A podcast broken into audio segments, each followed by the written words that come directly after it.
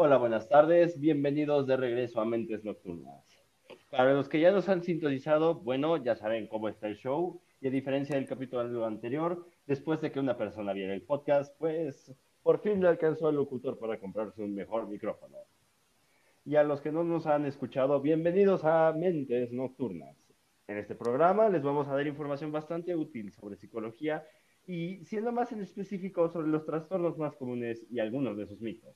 Así que quédense para saber más sobre el tema. Bueno, también para aquellos que no nos han sintonizado o los que no les quedó claro qué es un trastorno del capítulo anterior, vamos a definir cómo es que una persona está sana mentalmente y cómo es que eso puede definir, que, eso cómo es que puede diferenciar a alguien que tiene un trastorno. Una persona que está sana es alguien que no está en un ambiente nocivo. Para darnos un ejemplo, alguien que está en un ambiente familiar agresivo y peligroso y con drogas involucradas es más propenso a desarrollar un trastorno. En cambio, alguien que tiene todas sus necesidades básicas cubiertas y está en un ambiente adecuado donde lo quieren y lo apoyan, es menos propenso a tener un trastorno. Esto también se define como factores de riesgo y prevención. Y estos son algunos de los temas que vimos en el episodio pasado y que vamos a necesitar mucho para entender cómo van a estar los temas de los que vamos a hablar el día de hoy. Mm, bueno, si les parece bien, pues vamos comenzando este episodio con una pregunta. Y es que pues a cuántos de nosotros no, tenemos como ciertas creencias que nos han eh, transmitido, por ejemplo, nuestros papás o gente de nuestro alrededor, que pues nosotros creemos que son verdad, pero ya una vez analizándolas, pues nos podemos dar cuenta que no tienen como ningún sustento para decir que son de verdad. Pues yo soy una de esas personas porque a mí siempre me han dicho como ciertas cosas, pero no sé si sean verdaderas o falsas. Ya no sé realmente a quién creerle, ah, pero sí me gustaría conocer un poco más de esto para no quedarme con, con ciertas dudas. Bueno, pues hoy es tu día de suerte. Vamos a ir explicando algunos de los trastornos más comunes. Y lamentablemente, en primer lugar, tenemos a la depresión. Este es uno de los trastornos más comunes y según la OMS tiene un estimado de que afecta a 300 millones de personas. Y al ser uno de los trastornos más comunes, no es tan descabellado pensar que por culpa de la depresión al año hay un estimado de que se suicidan alrededor de 800 mil personas.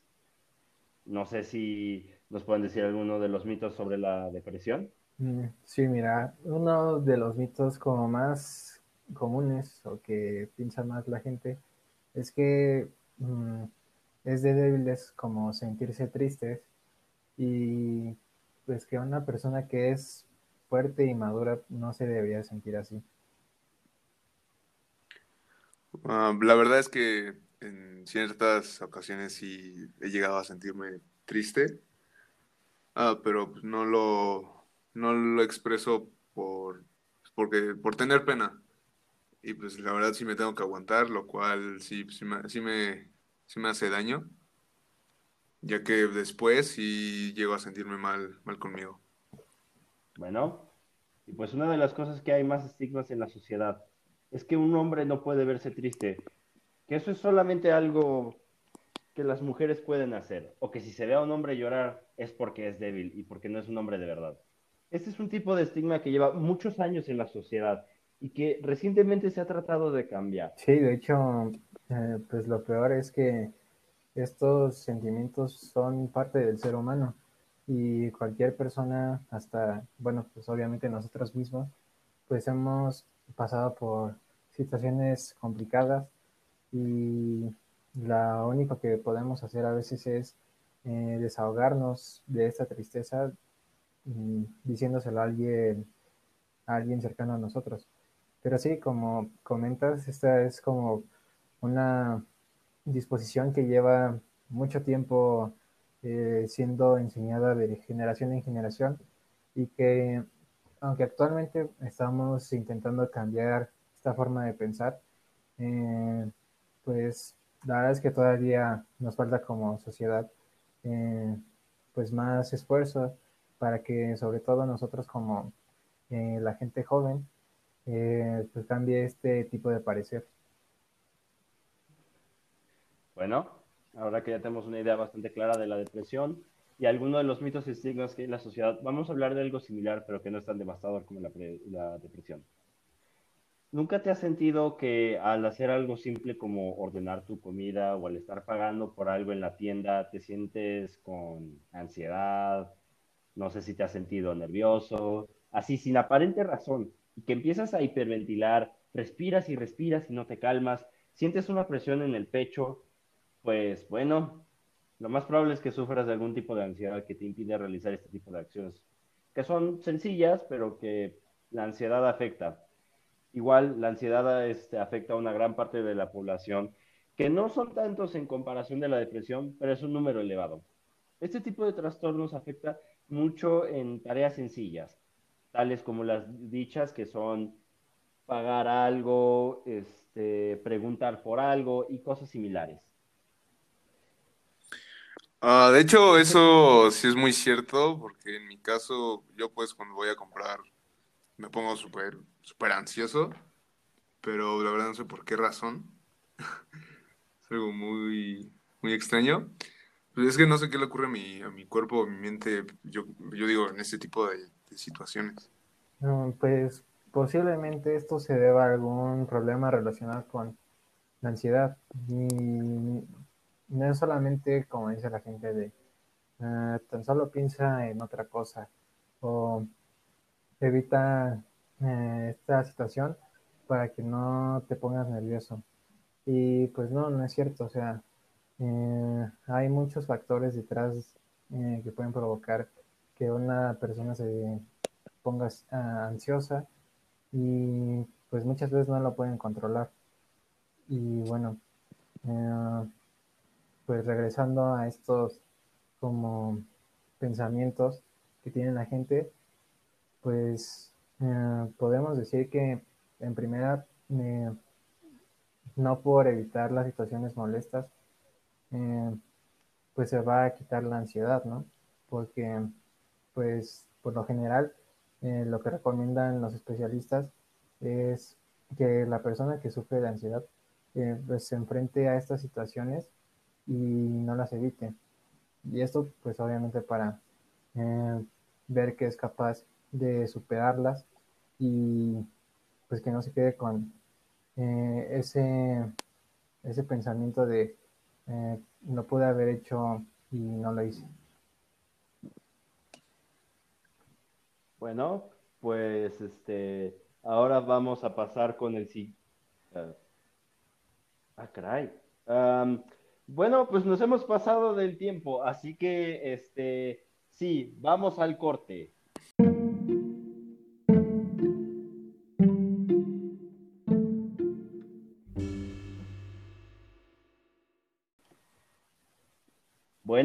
No sé si alguien del equipo del podcast o alguien del público se identifique, pero ¿alguna vez les ha pasado algo como una araña que hay en un cuarto y de plano no puede entrar a la habitación hasta que la maten o algo similar porque les da el ataque de pánico de que lo ven y simple y sencillamente se quedan paralizados y no pueden entrar? Mm, oye, oye, este, yo sí, sí tengo una fobia y pues una de ellas es las alturas.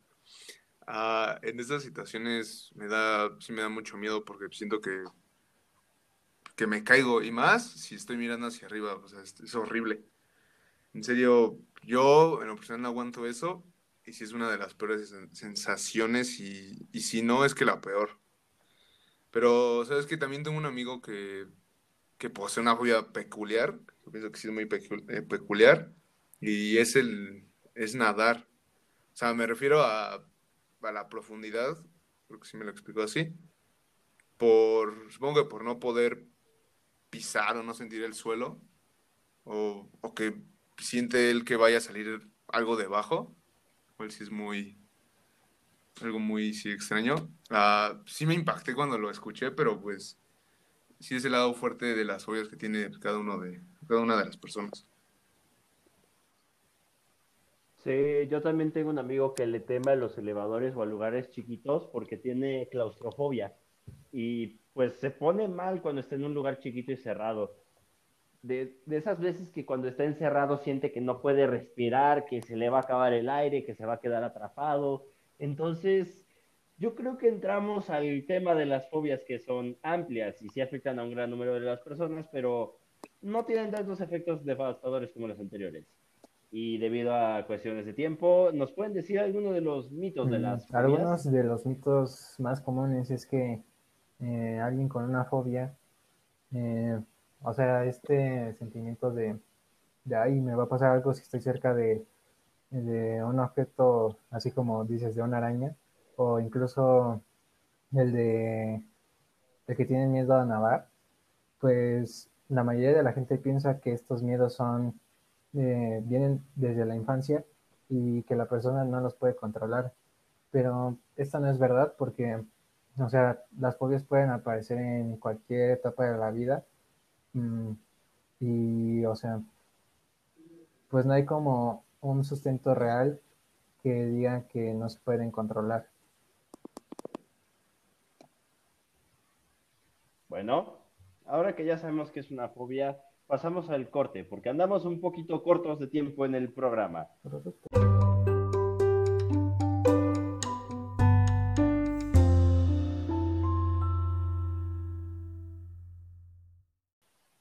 Bueno, y ahora empezamos con el tercer y último bloque. ¿Qué es un TOC? ¿Un TOC? Ah, o sea, esta vez sí leí el guion, pero no entiendo qué rayos es. Um, eh, solamente déjenme lo busco un segundito. Um, oh, ah, ya, es el trastorno este, obsesivo compulsivo, ya entendí. Es un trastorno donde deben de hacer algo varias veces que porque tienen malos pensamientos y no lo hacen. No sé si me pueden decir alguno de los mitos. Mm, mira, generalmente los consideran como eh, a esas personas que los padecen como locos, porque pues no tienen como comportamientos eh, que creamos que son comunes. Entonces, mm, pues para poner un ejemplo, alguien que tiene un TOC puede ser que tenga que abrir la llave de la regadera 30 veces, así literal, si, si pasa así y si no lo hacen, pues sienten que algo malo les puede pasar a ellos, a su familia. Y así hay muchos, muchos padecimientos que, que se relacionan y por eso muchos los consideran como raros o incluso que pues necesitan estar en un psiquiatra o algo así. Wow.